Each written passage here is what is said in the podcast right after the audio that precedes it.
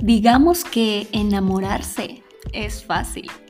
Lo difícil es mantenerse en equilibrio. Este es un espacio para las conversaciones en pareja.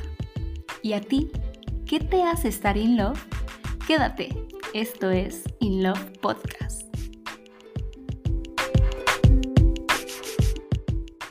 Bienvenidos In Lovers a un nuevo episodio de este podcast. ¿Cómo estás, amore? Muy bien, muy bien, muy bien. Ya emocionado de regresar, más enérgicos, más, más ah, actualizados y también con muchísimos, muchísimos temas de qué hablar. Creo que nunca hemos como profundizado lo que sería este episodio que lleva por título ¿Qué has aprendido de tus infidelidades? nunca hemos cuestionado y llegado a una forma más profunda como pareja. Entonces me parece que va a estar bueno el programa, así que bienvenidos a los In Lovers, pongan mucha atención porque yo creo que entre parejas hay un momento en el que es necesario, por bien de la relación, preguntarse, a ver, ¿qué has aprendido de tus infidelidades anteriores? ¿No? Porque creo que todos hemos pasado por ahí. Sí, y quien no ha pasado, qué suerte, o al menos nunca lo supo. Tal vez, porque tal vez puede estar, nunca se enteró de que eh, alguien más prefirió a alguien más. ok, vamos entonces a hablar de ese tema. Vamos a decir la primera cosa, la pregunta más obvia y más simple del mundo. ¿Por qué se traiciona? ¿Por qué, según tú, Maffer, una persona está tendente a traicionar, a irse con otra persona. A ser infiel. Sí. Ay, bueno, básicamente la infidelidad es una ruptura de confianza. Es una ruptura de, de una promesa que tú haces a la persona amada donde se pierde eventualmente toda la confianza. Entonces, es algo muy delicado porque en los episodios que llevamos hasta ahora hemos contado casi hasta el cansancio que la confianza pues es un pilar muy importante en una relación. Y cuando, cuando una infidelidad sucede, esta confianza parece ya casi irrecuperable. Entonces es muy difícil, ¿no? Porque ahorita no vamos a hablar si perdonas o no la infidelidad, tal vez en otro episodio podríamos hablar porque creo que es muy importante también eso, pero nos vamos a enfocar en lo que se ha aprendido de eso y por qué las personas son infieles. Em, creo que para mí, en una perspectiva mía, hay un factor muy escondido dentro de la persona que principalmente, según yo, es un vacío emocional que hay que llenar. Hay que ver cuál, ¿no? Porque pues evidentemente la persona que, que decide, porque para mí es estoy decidiendo que voy a ser infiel, no porque, ay, no quería, no, no, no, respeta. Sí, o sea, ¿qué pasó? Te, te, puedes poner en una situación muy tentadora, pero siento que cuando decides avanzar, o sea, ya cuando dices Ingesu, pues eh, decidiste hacerlo, ¿no? Entonces, básicamente es eso, o sea, para mí es, es un vacío que estás llenando, pero es un vacío que hay que descubrir la raíz. Sí, claro, claro. ¿Para ti? Sí deriva. No, para mí, para mí también, el, no solo obviamente emocionalmente, pero también a, final, también a nivel eh, carnal, porque como se dice, dice el dicho, la carne es débil, eh, a veces también eso influye. Sí, obviamente cuando uno ya decide, como tú bien dijiste, porque es una palabra clave, no es que pasa, se olvida uno de la palabra nosotros que tú estabas construyendo, que sea mucho tu relación o que sea poco, ya vas cayendo uno de los pilares más fundamentales que es lo del nosotros, el construir un camino, un camino juntos. Es satisfacer algo que no encuentras en tu, en tu actual eh, relación. Pero también hay, hay algunos factores a nivel también eh, químico Sabemos todos que es la, la, dopamina, que es algo que te hace sentir eh, satisfecho. Entonces, cuando tú te encuentras en, en una tentación muy, muy, muy fuerte, entra en juego esa dopamina que se genera y te hace sentir justamente en ese estado de de, poderoso, de que yo, de que yo te puedo. Bien, claro. Exactamente. Y, y, eso no hay que sobrevaluarlo. Bueno, yo soy honesto, no sabía de eso y documentándome. ¿Ves? Pues, en un pasado fuimos tan genuinos, tan inexpertos, que obviamente... Ingenuos diría también. tan ingenuos, pero bueno, dentro de esa parte inocente hemos construido también unos valores propios que, que, cuando ya estás en pareja dices, mira, este valor es tan importante que si tú traspasas esto o rompes este valor o rompes este límite o rompes esta promesa. Sí, al final estamos hablando de parejas monógamas que tienen esta exclusividad si tienes una relación abierta, entonces creo que aquí la infidelidad tal vez sea un factor no tan importante porque en las relaciones abiertas, una claro contribución al, al, ir bien tu, Exacto, pero eh, nos estamos enfocando ahorita en relaciones monógamas porque nosotros somos una de esas. Entonces, para las parejas que, que están en nuestra misma situación, es muy importante porque este pilar se rompe y efectivamente creo que la palabra aquí clave es lo que tú decías, hay una insatisfacción. Hay una mezcla entre insatisfacción, vacío emocional, casi 90% infidelidad, ¿no? O sea, es muy, muy duro porque obviamente cuando estás en una tentación tan grande no te pones a pensar, ay, es que estoy súper insatisfecho en mi relación y tengo un vacío emocional creo que puedo ser infiel. O sea, no somos tan racionales y lógicos en el momento. Es una impulsividad que... Bravo. Es una impulsividad que en el momento no, no estás pensando, pero sí, justamente en mi relación y si las... Ay, no, ya, me voy. ¿Por qué? Porque me encanta esa situación, me encanta. Y justamente como decía antes, digamos que es... Eh, se vuelve casi como, perdóname la palabra, pero se vuelve casi como una droga que estás también... Generando esta dopamina constantemente. Lo, sí, lo, necesitas, lo necesitas, lo necesitas. De hecho, justamente se dice que un traidor en serie, o sea, alguien que lo hace muy frecuentemente, nunca va a terminar de hacerlo. ¿Por qué? Porque ya entró en ese mood de que tal vez eh, se siente también en un estado de confort, en una zona de confort, en que en su actual relación o en las relaciones, digamos que siempre lo perdonan, siempre encuentra una forma en que se la puede, se puede salir con la suya. Se puede salir con la suya. Y yo creo que ahí hay, hay, un factor escondidito también que es parte de sentirse seguro a tal punto. Vamos a hablar aquí de las dos partes de la moneda, ¿no? O sea, cuando alguien es infiel y cuando eres la víctima y te han, te han sido infiel socialmente está mal más visto que el hombre es más infiel que la mujer, ¿no? Y hay como estudios científicos que sí. Dice que el 90% los hombres y el 80%, 98% los hombres y el 80% las mujeres. Esta parte de, de seguridad que yo decía, yo siento también mucho porque socialmente los hombres no están o no se permiten ser también tan vulnerables, ¿no? Y, creo que mm. lo hacen casi como que por parte del ego, por parte de, no, de no hablar las cosas con la pareja, por parte de ser machista también. o sea, es un poquito de todas estas estos factores que evidentemente si el hombre no se permite ser vulnerable con la pareja y decir, ¿sabes qué? Me siento un poquito olvidado o sabes qué, me gustaría que fueras así, amore mío, o no sé, eh, este último mes creo que he estado pensando las cosas y prefiero reflexionar contigo antes de, suceder esto porque conocí a alguien en el trabajo. No sé, o sea, siento que el hombre, esta parte machista a nivel social, que no es que eres un cabrón, ¿no? Desde los amigos, así de, ay, güey, mira esta chava que te está tirando la onda que sepan que tú tienes una relación, o sea, los amigos también influyen. O sea, hay muchos, muchos factores que puedes decir que el hombre no se permite sentirse vulnerable porque ante los amigos va a quedar como que, ay, es el mandilón. El sí.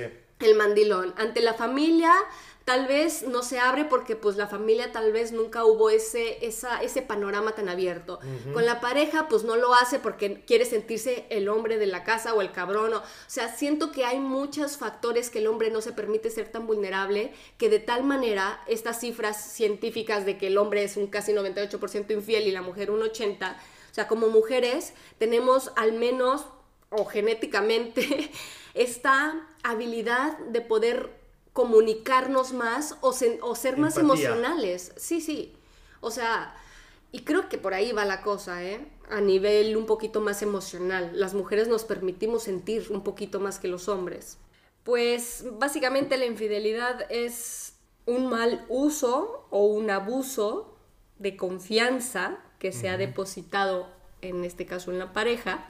Y creo que todos hemos sufrido por ahí, ¿no? Tanto si tal vez hemos sido infieles como nos han sido infieles. Exacto, sí, sí. Es uno de los malestares sociales que todos hemos o estamos propensos a pasar, por aquellos que no lo han pasado, creo que son muy afortunados. Pero sabes qué, necesitamos principalmente enfocarnos en, lo que permitimos, ¿no? Las personas que son víctimas de infidelidad, o sea, qué permitimos, qué límites establecemos.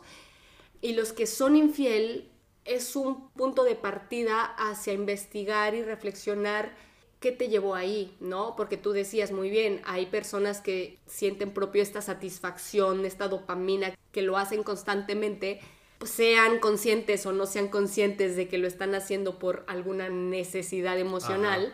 Creo que es doloroso, claro, porque, claro, nadie te prepara para, para esto, porque evidentemente si tú estás depositando toda la confianza, todo el amor, toda tu, tu, tu, ilusión y tu comprensión en una pareja, en una relación, y de pronto te son infieles, toda esta ilusión o esta gran expectativa terminó en dos segundos, Aquí les, les quiero recomendar a una terapeuta buenísima que mm, se llama Nilda Chiaraviglio. Ella es una terapeuta especialista en relaciones de pareja.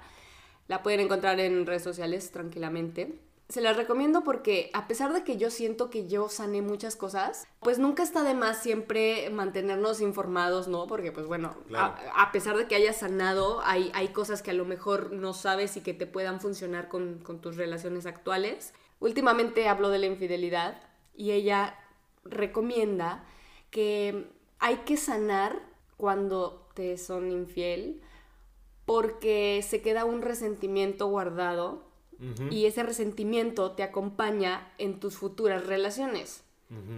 Entonces ella hace una frase que a mí me hizo mucho sentido porque dice que puedes cambiar de diablo, pero seguirás siempre en el mismo infierno. Imagínate que cuando yo leí esta frase o escuché esta frase de ella, me quedé reflexionando un poquito ¿Y qué crees? O sea, yo siempre he contado, bueno, a ti te he contado muchísimo de mi expareja, que fueron casi cinco años. Casi siempre hablo de esta persona porque para mí es la relación más larga que había vivido antes, pero no fue el primero. Y aquí les va, vamos a empezar a contarles un poquito de nuestras experiencias personales.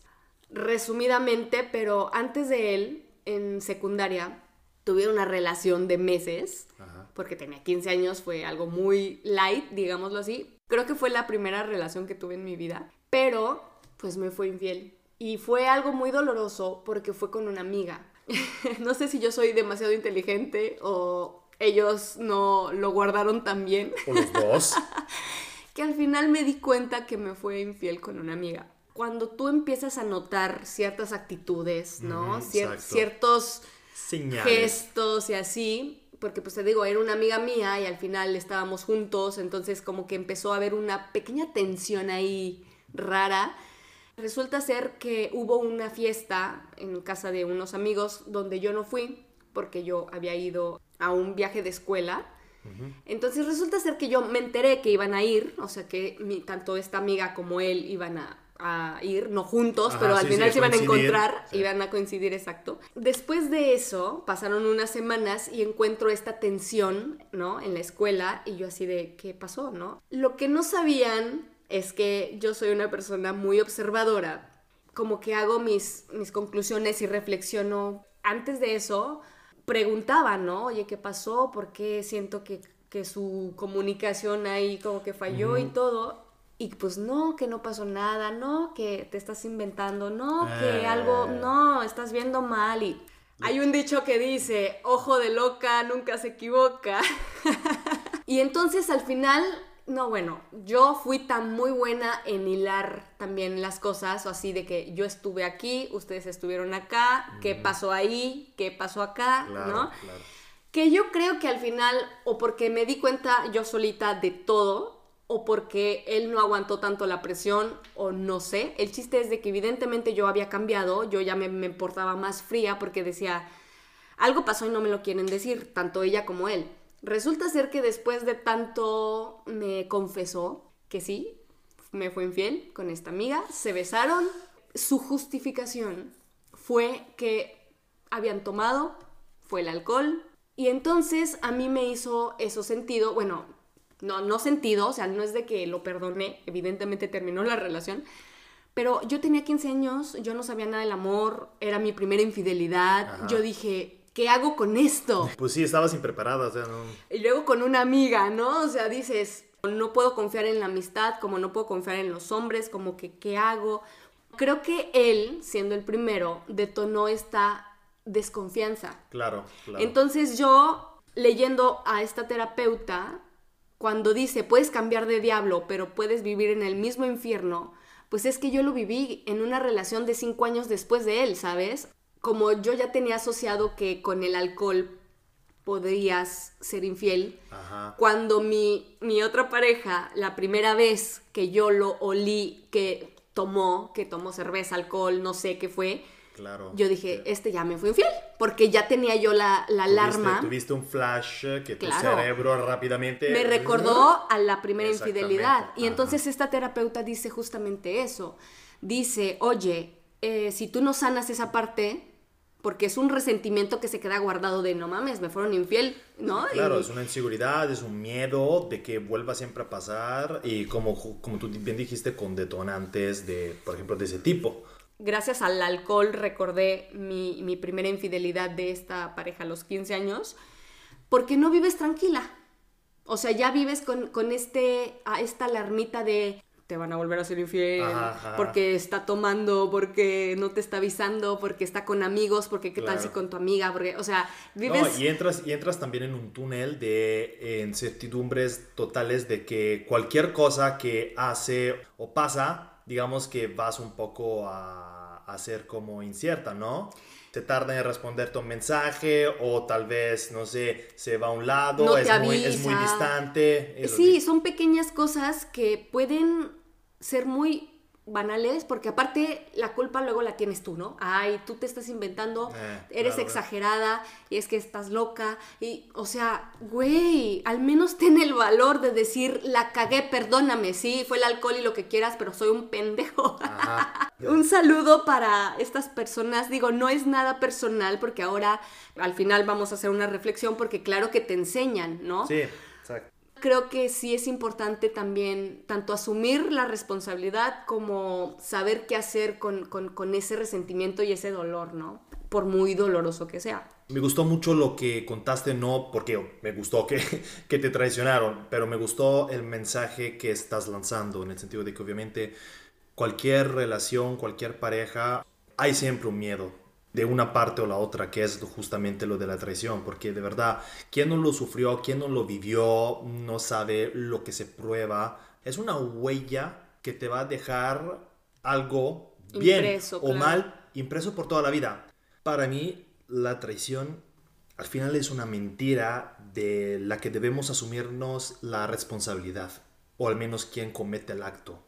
Tú puedes considerar como una cobardía, lo puedes considerar de verdad como un acto ignoble o lo que sea, pero no es tan simple. O sea, yo no quiero justificar. Para mí el acto de traición es un acto eh, de verdad que... Irreparable. irreparable y que no es, es imperdonable. Pero bueno, dicho eso, yo voy a, la mía de experiencia en mi relación de adolescencia, digamos, más, más, más grande, que fue la de más o menos casi 5 años, 4 años y medio, algo así ahí fue de verdad, por mi inocencia, mm, inexperiencia, digamos que me encontré en una situación de que de improviso descubrí todo. Y además fue peor porque lo descubrí por redes sociales. En este caso, ve la diferencia de, de mi situación a la tuya.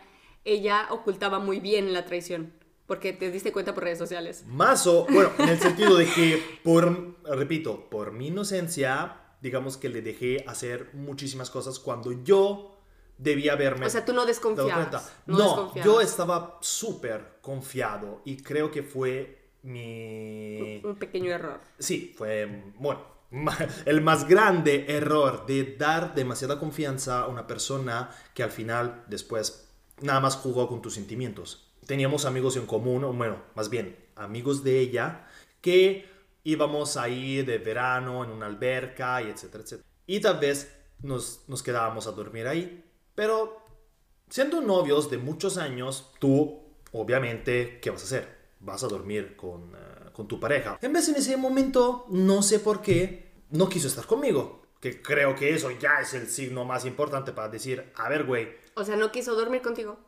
Dijo, me, me voy a dormir con, con mis amigos que están ahí. Bueno, en ese momento me lo pasó con mis amigos. Y yo de verdad, esa noche, pueden imaginarse que no tenía tampoco las, ¿cómo se dice? La, la personalidad para decirle ya algo porque pensaba también... O ¿y sea, si tú accediste. Tú dijiste, sí, va- y está voy- y bien, si ve. voy a arruinar la relación, eh, y etcétera, etcétera, etcétera. O sea, de verdad, era muy ingenuo, ¿no? Lo, lo admito, lo confieso, lo admito. Pero no te inocente. enojaste.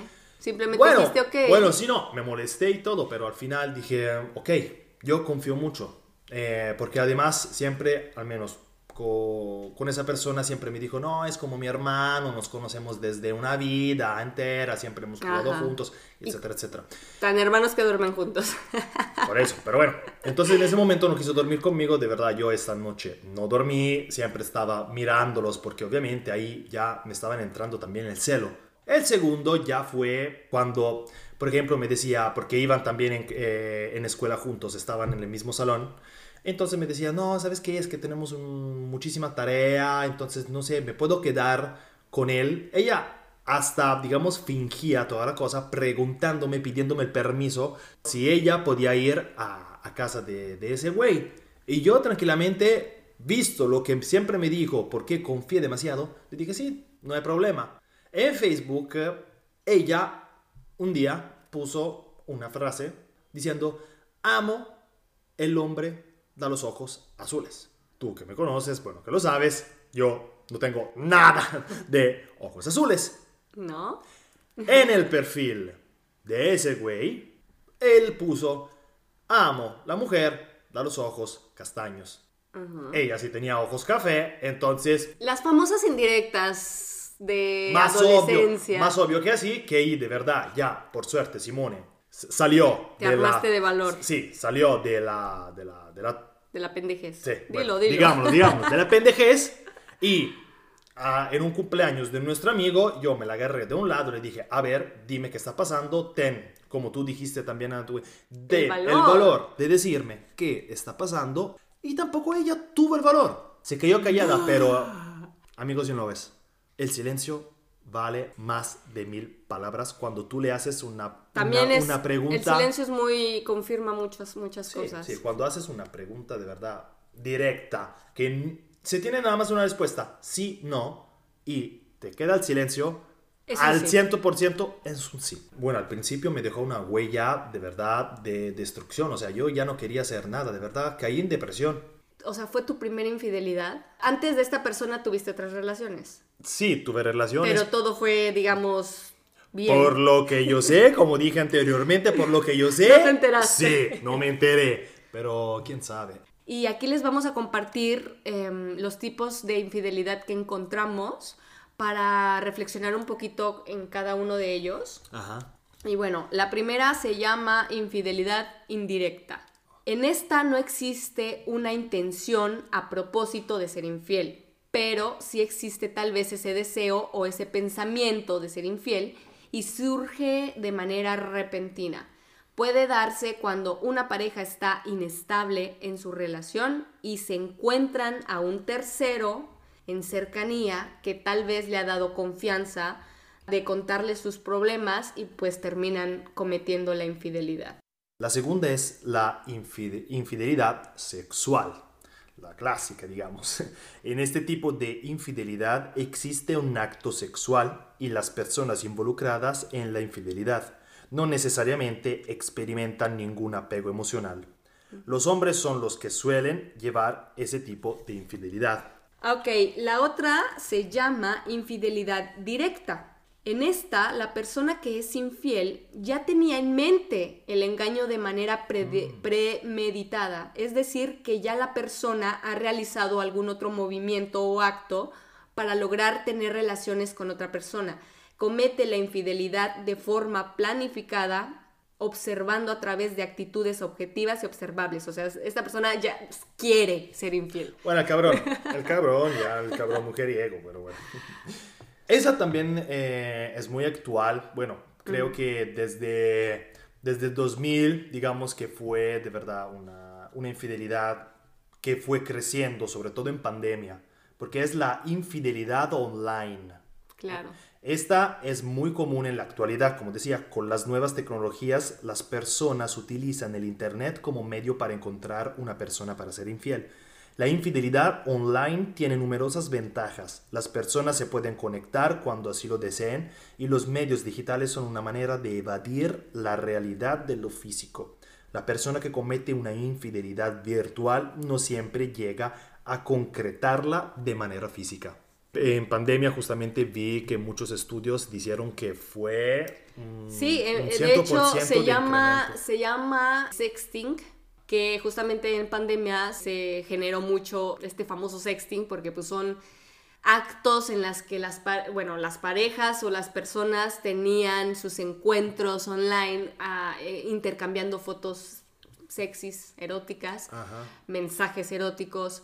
Eh, esto eh, creció mucho, sí, en pandemia y, ahora es una parte de infidelidad, porque si estás en pareja, digo, si no tienes pareja, bueno, es parte tal vez de, de- de la atracción.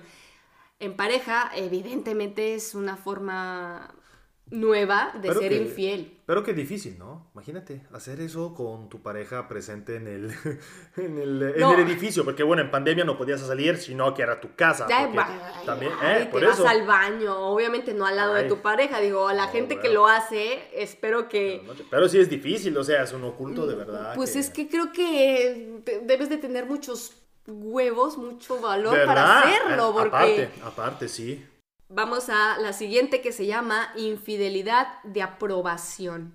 Este tipo de infidelidad es cometido por personas que están culminando una relación y no tienen la fuerza suficiente para cortarla en definitivo.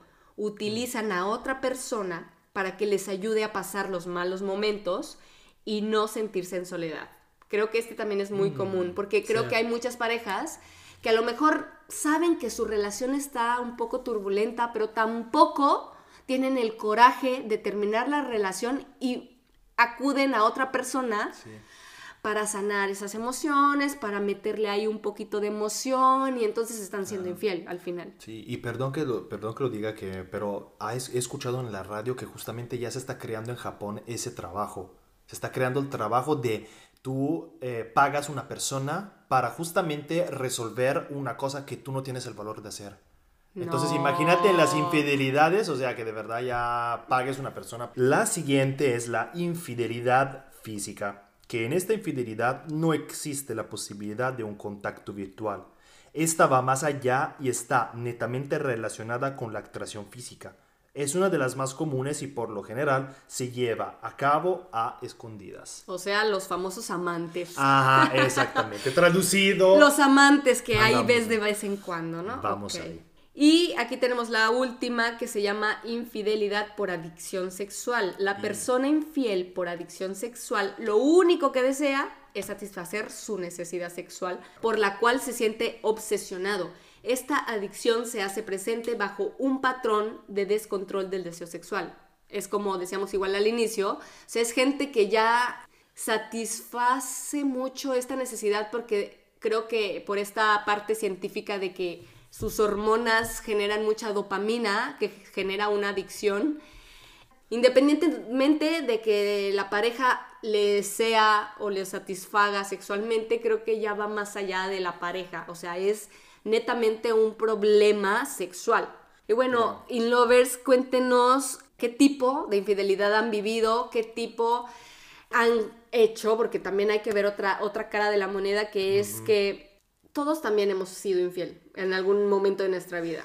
¿Qué tipo de infidelidad has creado tú?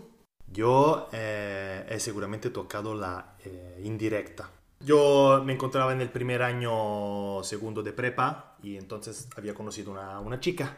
Y con esa chica estuvimos como una, algunas semanas hasta que yo tuve que eh, irme a otro lado de Italia para trabajar como, como animador. Y en ese caso era muy joven. Digamos que las noches cuando terminabas de trabajar, pues encontraba a los turistas que estaban en el resort y bueno, ahí pasó que me besé con una turista. Pero yo, obviamente, en mi pueblo tenía una chica. Pero no era tu novia pero no era oficialmente mi novia. O sea, éramos la mitad mitad, no éramos ni, ni... O sea, ni siquiera era nada, pero... Ni agua ni vino, pero bueno, digamos que andábamos más por el vino, entonces éramos, éramos eh, novios. Bueno, consideramos que éramos novios. Entonces, en ese momento que pasó eso, digamos que me cayó el 20 de que al final yo tenía una relación. Entonces, de verdad, me sentí muy culpable.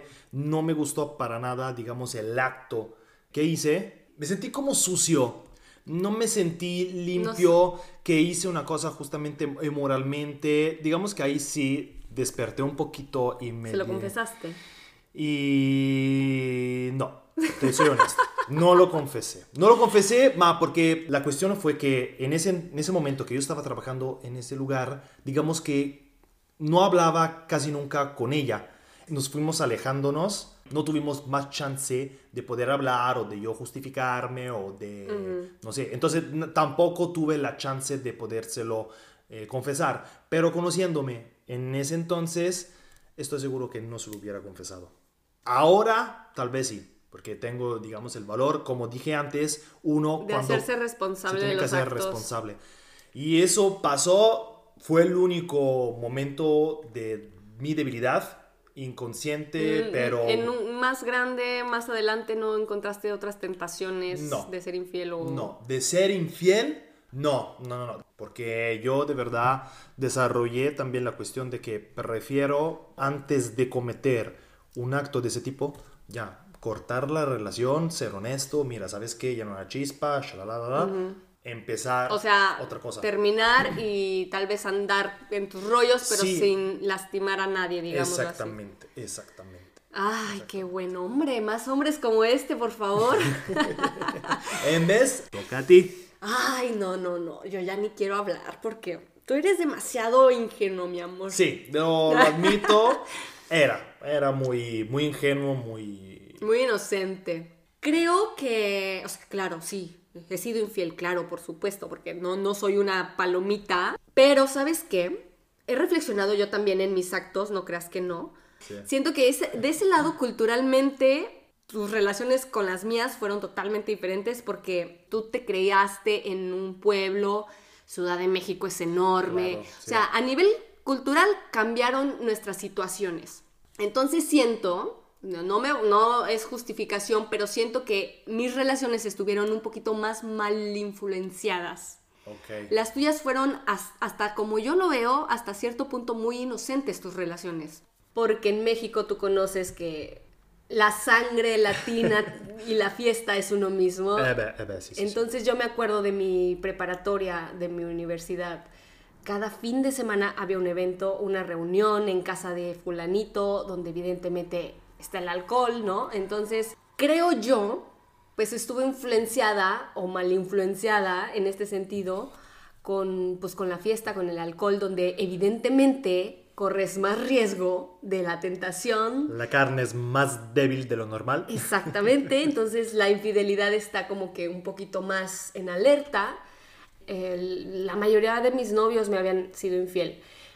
Entonces, inconscientemente creo que te grabas esa alarmita de alerta de que la tentación es tan grande, o sea, digo, cuando una persona le es fiel a su pareja o está consciente de estos factores de riesgo, pero sabe que su relación está bien o, no hay nada de qué preocuparse, digo, esto no, no tendrían por qué ser, o sea, no es que no salgas de tu casa. Claro, puede presentarte también a tu madre, pues bueno, claro, o sea, pero en ese sentido, como yo ya tenía también, creo, este patrón de que me iba mal en el amor, ¿no? Porque yo decía, pero ¿por qué si yo estoy dando todo, si yo soy esa persona que trata de ser leal, que involucro mucho mis sentimientos, ¿no? Entonces soy cariñosa, soy hasta cierto punto romántica, cursi si tú quieres, ¿no? Entonces yo no entendía por qué me, por qué me eran infiel. ¿De qué manera yo decido ser infiel? Con esta parte que, que les acabo de contar, pues ya estaba un poco a la defensiva en ese sentido. La primera vez que yo fui infiel fue con mi expareja de, de cinco años, porque evidentemente fueron cinco años donde pasamos de todo, cosas hermosas, pero también cosas muy dolorosas, y entre ellas fue la infidelidad, la desconfianza y todos estos factores que ya detonaban que la relación evidentemente estaba dañada. Entonces cuando yo decido eh, dar ese paso de infidelidad, en estas reuniones donde no sabía si, si, ya habíamos terminado como tal o no, porque también había esta parte en la que mi pues pareja simplemente se alejaba. Se alejaba, no me hablaba ah. eh, y yo de consecuencia decía, a mí tampoco me duele que no me hables, ¿no? O sea, ah. este tipo de relaciones también tóxicas, evidentemente también tenemos que hablar sí o sí de relaciones tóxicas, pero también había esta parte en la que él también desaparecía o ya no me buscaba o le, le, llamaba y no me contestaba o mensajes que no me pelaba. O sea, cositas que yo decía, o andamos o ya no andamos. Claro, no me siento orgullosa porque no me, no me quiero justificar, pero de consecuencia, en los momentos en los que yo me iba de party con mis amigos, yo decía, bueno, si a ti no te importa la relación, pues entonces a mí tampoco. Entonces accedía a que alguien me coqueteara, a que eh, alguien me hablara bonito, otro chavo que yo sabía que a lo mejor le gustaba de hace tiempo, ah, pues órale, te voy a coquetear, porque, o sea, desde ese lado, inconsciente por supuesto, pero desde ese lado accedía porque dentro de mí estaba rota, dentro de mí había una infidelidad y una relación muy dañada pasaba que me, besaban y yo decía, ok, bueno, fue un beso. Y este tipo de infidelidades, no queriendo ser infiel. Era más de despecho, pero... Ah, por supuestísimo que era despecho. O sea, era despecho y era un poquito también desde esta parte vengativa de que tú me lo hiciste, yo también puedo, ¿no? Y creo que inconscientemente como seres humanos lo hacemos desde esa parte. Yo también puedo ser infiel. Sí, tal vez no es tan bien en tu, de, en tu RNA, pero tú te, te accedes a ceder a tu orgullo, que también tu orgullo predomina, te predomina y te, te vas.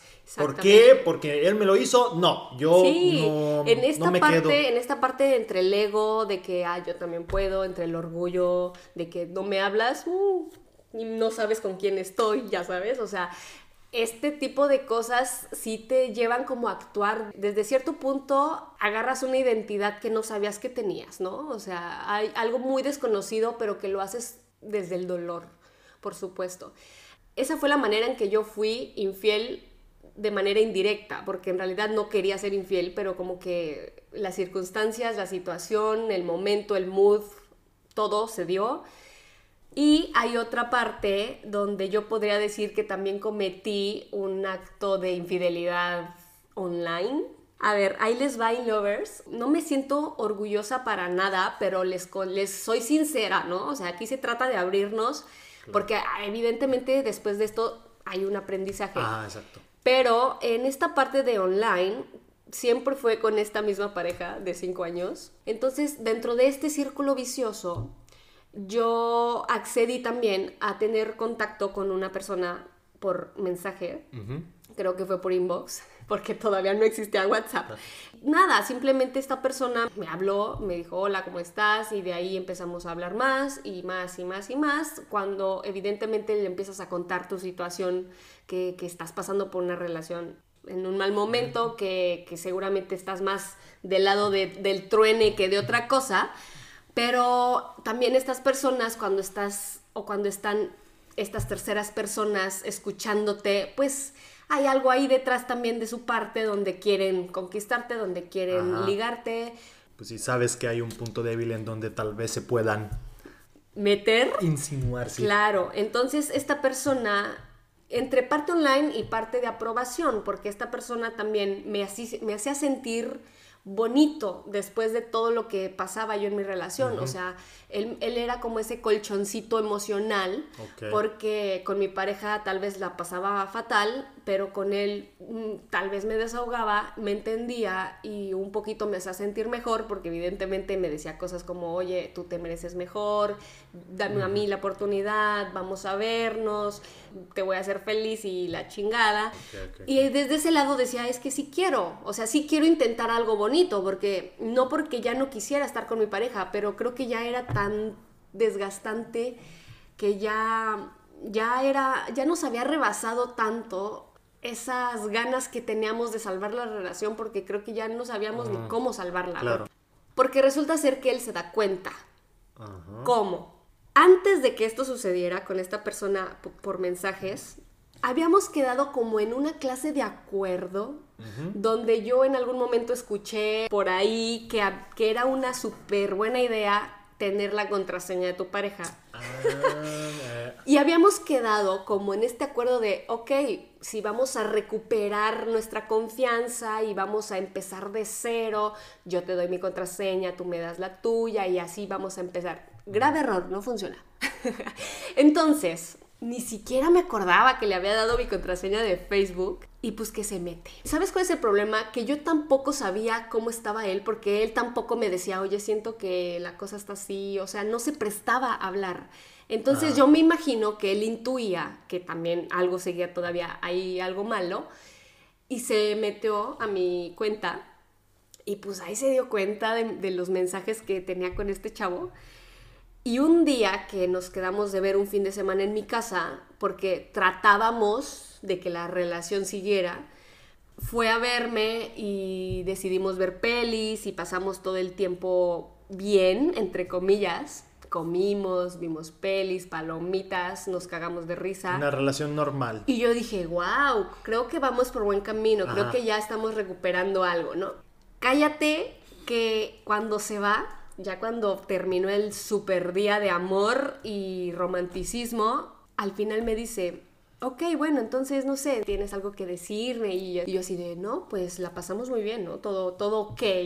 Y él fue en ese momento muy inteligente de su parte de que todo el día no me dijo nada y hasta el final me la suelta y me dice, oye, pero yo quería hacerte una pregunta. Y yo, sí, pues qué onda, ¿no? Y me dice, ¿qué me cuentas de fulanito? Ah, se, la había pensado bien por todo el día, como... fue una venganza eh, dulce, entre comillas, porque en todo el día no me dijo nada y fingió estar bien y hasta el final me suelta el nombre, porque evidentemente ya sabía cómo se llamaba, y yo me quedé helada, obviamente fría, y yo así de, no, pues, ¿qué te digo, no? O sea, yo, perdóname, y obviamente pues ya le tuve que decir, pues, pues, que sí, que evidentemente estaba hablando con esta persona, que no me sentía todavía con esa confianza, que accedí la chingada. Honestamente no recuerdo de qué tanto hablábamos, pero sí em, accedía a, a, lo mejor como pequeños sobrenombres de cariños o así, porque ya, ya teníamos mucho hablando, o sea, a lo mejor más de un mes. Llegando a mi casa, ya cuando él se fue, yo dije, pues yo también quiero ver qué ha pasado, porque si fingiste estar bien, quiere decir que tal vez tú también sigues haciendo tus cosas y yo ni enterada, ah, ¿no? Me meto a su contraseña, obviamente ya la había cambiado. Entonces, tú dime si voy a seguir confiando después de eso. Ahí me di cuenta que la relación estaba no rota, o sea, rotísima. Por supuesto que no me justifico y, yo sé que en ese, en ese momento tuve culpa esa culpa me, llevó primero unos días a, sentirme muy mal por decir qué tal si mi relación lleva bien y yo metí la pata. Pero después reflexionando con los días, yo dije, es que todo, todo inició de su parte, ¿sabes? O sea, si yo no hubiera desconfiado tanto de él, tal vez no hubiera no me hubiera convertido en una Maffer diferente. No, tampoco lo estoy culpando porque claro que no tiene tampoco toda la culpa. Entonces aquí la pregunta es, tanto para ti como para los lovers que nos están escuchando, ¿sirve o no el pedir la contraseña del teléfono de las redes sociales para recuperar la confianza o recuperar la relación? Para mí, no. Si desde un principio de tu relación ya estableces algo, algunos no te digo reglas, pero son ya actos de confianza que ya son... Sí, que nace natural. Nace natural, como nosotros, por ejemplo, nosotros no es que nos pedimos, oye, tú me das la tuya, yo te doy la mía. No, nació natural que de verdad yo no tengo nada que esconder, tú tampoco, que son cosas eh, en común, porque además nuestros códigos, digamos, tienen algo que ver con nuestra algo, vida. exacto, algo muy, muy nuestro. Y también eso incide para mí también en una relación, porque no es que pones un código así al azar, que bueno, cualquier persona puede poner lo que se le dé la gana, pero al final en ese caso también es otro acto de confianza el decirlo desde el principio que nazca, más que sea también algo en común entre la pareja. Algo significativo. Si tú después dices, ah, ¿sabes qué? Para mejorar vamos a darnos los códigos, para mí no, porque hay un dicho que a mí me encanta que es lo que cuando se rompe algo,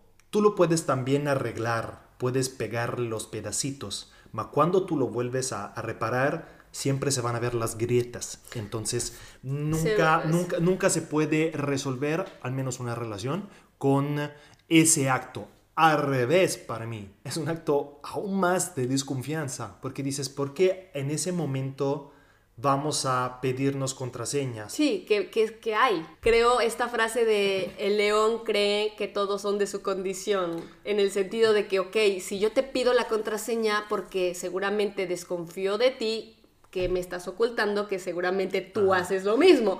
O sea... Aunque fueron, aunque fueron actos precedentes. O sea, si tú de verdad ya tienes la confianza en una persona, no se lo debería de pedir, porque aunque fueron pasados, deben quedarse en el pasado pero ahí en vez tú sigues desconfiando en una persona. ¿Por qué? Porque te lo hizo una vez y tienes siempre el miedo de que pueda hacerlo de nuevo. Entonces, para mí, contestando, sí al principio, no para arreglar. Sí, ahora me queda claro. Yo soy el, el vil ejemplo porque lo viví, no, no funciona. Si hay alguna pareja que nos está escuchando y que crea que es una solución o que tal vez también lo haya pasado, Cuéntenos su experiencia con esto de las contraseñas. Creo que todos tenemos una perspectiva diferente, pero en nuestro caso, y más que yo sí lo viví, en ese momento me confirmó lo que tú dices, o sea, era una desconfianza aún más grande. Sí, porque se vuelve una adicción aparte, también. ¿eh? Aparte de esa adicción, o sea, tú te imaginas ese periodo de mi vida con esta relación, o sea, no tenía yo paz mental. O sea, mi mente me estaba girando a mil por hora de me, me está haciendo infiel, déjame ver qué ha puesto. Es esto, déjame ver con quién habla. Diario tú te metes. Y seguramente él también, o sea, imagínate qué tan dañados estábamos. Sí, porque también cualquier cosa, aunque sea la mínima inocente, tu cerebro viaja y elabora que, ah, lo está haciendo de nuevo. Sí, no, no, no. Llegó el momento de reflexionar qué tanto hemos aprendido de estas infidelidades. Y me parece algo sumamente sano e importante de llevar a cabo con la pareja. ¿Por qué? Evidentemente, todos hemos vivido infidelidades desde la parte de víctima o desde la parte de crear. Entonces, creo yo que el llevar a cabo esta conversación con tu pareja, que evidentemente es muy incómodo, porque no todos tal vez estén abiertos tanto a la plática como a la escucha, ¿no? Hay muchas parejas que dicen, no, no me importa tu pasado. Error. Sí. Creo que podría ser un pequeño error y déjenme decirles por qué. El pasado no te condiciona por siempre, ¿no? Sí. Entonces, creo yo que aquí eh, las parejitas, lo que queremos compartirles al, al hacer esta actividad, en primer lugar, creo que te das cuenta qué tanto trabajo interno ha hecho tu pareja para ver qué tanto ha sanado, ¿no? Tanto la parte víctima o la parte de haberlo creado.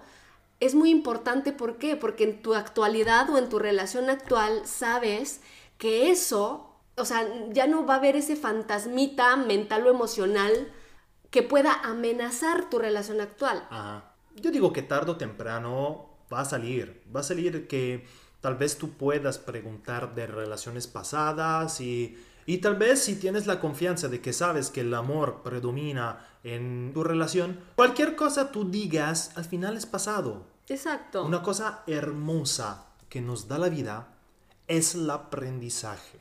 Es que diario que tengamos 16 años o que tengamos 40, 50, 60 años, siempre la vida nos va a enseñar algo, nos va a dejar algo constructivo para formarnos como personas mejores es normal que todas esas experiencias de traición la vamos experimentando cuando somos adolescentes, que estamos descubriendo el amor y muchos lados de, de, todo lo sentimental. Y yo de verdad quiero responder a esa pregunta que también le hiciste a nuestros sin lovers.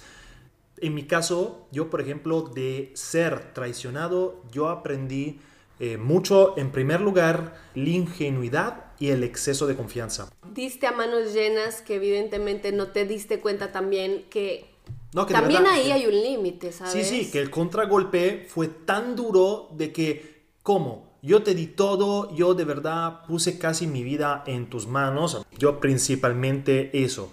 Y de, en el momento de traicionar, aprendí el respeto, el valor aún más de los sentimientos de las personas y de verdad que una persona no es un objeto, que si de verdad ya no sientes algo por alguien, pues ya dilo. Yo digo que, aunque en el momento duela muchísimo de... la otra parte o te duela también a ti mismo, porque no has dicho que quien eh, traiciona no, no, le duela, como al menos en mi caso y también en, el tuyo, al final dilo abiertamente porque se aprecia muchísimo más. Y como dije también antes, agarrarse, tomarse la responsabilidad del acto que, que se hizo, involuntariamente o conscientemente. ¿Y tú? ¿Qué aprendí de que me fueron infiel. Como ya les he comentado, las relaciones que tuve anteriormente, todos me fueron infiel, tal vez unos actos más graves que los otros, pero todos son muy dolorosos, ¿no? Yo lo quiero resumir todo a, una cosa. He hablado en otros episodios, esta parte del abandono de mi papá en la infancia fue tan duro que ahora me doy cuenta y lo principal que, he aprendido de, de esto es que que en todas esas relaciones yo reflejaba ese abandono, reflejaba esa parte de no ser valorada por mis parejas. Lo que yo buscaba era que no me dejaran. Eso viene reflejado evidentemente de una herida emocional que yo traía de la infancia. Entonces aprendí que tenía que sanar eso para no buscar en otro diablito, como decía esta terapeuta, otro mismo infierno, ¿no? Entonces aprendí a sanar esa parte de mi infancia, a darme ese valor, a reconocer pues lo que yo valgo como persona también. ¿Y qué aprendí de yo haber creado esa infidelidad? Yo creo que lo principal es que no soy esa persona. Porque creo que cuando los que somos infieles en algún momento de la vida o, o la primera vez que somos infieles, inconscientemente adquirimos una identidad. Tú estás actuando desde el despecho, desde el coraje, desde la desconfianza, desde el dolor, ¿no? Desde la parte vengativa, tú no eres esa persona, ¿no? O sea, y en ese momento yo lo entendí, porque claro, llevó muchos meses de reflexión en el decir, ¿por qué a pesar de haberlo hecho, me siento tan mal, me siento tan triste. ¿Verdad? Entonces ahí yo entendí que mm, había adquirido una identidad. Ya no era la Maffer genuina, ¿no? O sea, esa parte romántica y cursi había quedado atrás. Es también aprender a poner límites. Sí, claro. Y otra cosa que también aprendí em, fue a tal vez ser más confrontativa con mis parejas. Porque creo que algo que estaba repitiendo con, con estas parejas que te digo es que no confrontaba esos sentimientos, o sea, a pesar de que yo siempre fui una persona más de comunicación, de hablar y oye esto que el otro, tal vez lo que sí no hablaba era el que me dijeran que a lo mejor ya no les gustara, o sea, decir, a ver, ¿qué, qué, pasa? ¿Qué, ¿Qué sientes? O sea, ¿cómo va la cosa? Porque yo sentía que algo estaba haciendo mal y que me iban a decir que ya no me querían o que ya, ya no les gustaba o que ya el amor ya se había ido, el enamoramiento, o sea, tenía miedo de confrontar eso, porque yo lo que no quería era que me dejaran, ¿no? Entonces ahora he aprendido que por muy doloroso que sea la respuesta, confrontar eso Sí, exactamente. Tú también aprendiste la cuestión de, la, de hacerse responsable, que sea uno, que sea el otro, de los actos que uno intraprende. Pero adivines que, queridos in lovers, a dónde siempre vamos a, a llegar, siempre al tema de la comunicación. Aquí es importante tanto la persona se haga responsable como tú saber qué vas a hacer con eso. ¿Qué vas a hacer con esa infidelidad?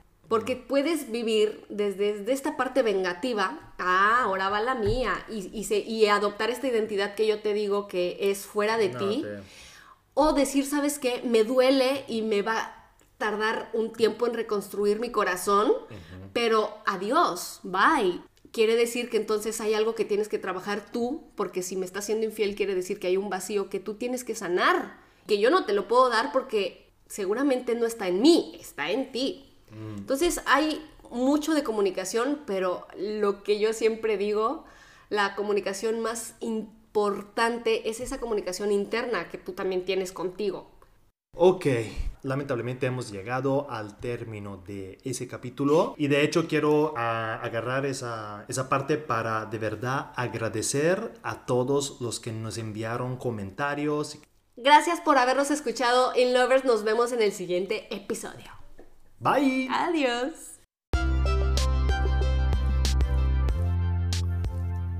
Si te gustó el episodio, no olvides evaluarlo. Es muy importante para el crecimiento del podcast. Síguenos en nuestras redes sociales. Esto fue In Love Podcast.